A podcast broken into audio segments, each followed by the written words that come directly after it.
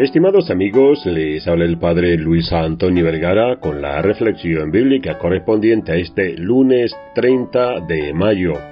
El Evangelio está tomado de San Juan, capítulo 16, del 29 al 33. Este texto de hoy nos dice, no estoy solo, porque el Padre está conmigo. Son en realidad crudas las palabras de Jesús en este día porque Él sabe del abandono, de la soledad que significará el momento del sufrimiento y de la soledad que tendrá que vivir.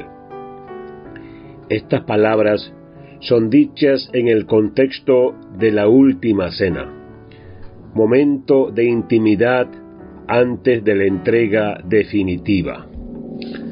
Conmociona la certeza con la que Jesús anuncia el abandono por parte de sus discípulos y la fidelidad por parte de su Padre.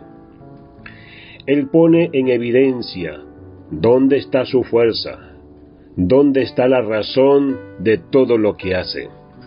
Así se puede descubrir de dónde era que él podía sostener su camino hacia la cruz sin perder su norte. El fin era el amor del Padre. Lo hacía todo porque su Padre era la causa y su destino.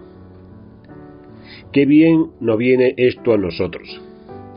Poder preguntarnos hoy por quién y para quién hacemos cada una de las cosas que cada día nos toca hacer.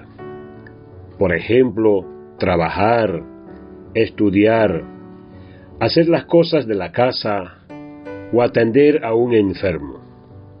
Estar cumpliendo una tarea e intentar hacerla con responsabilidad y bien. Cada acto que nosotros hacemos, ¿por quién lo hacemos? Vivir como cristiano es esto, hacer cada cosa, aunque sea la más pequeña, por Dios y a su servicio, beneficiando a nuestros hermanos con la tarea realizada, pero hecha para Dios.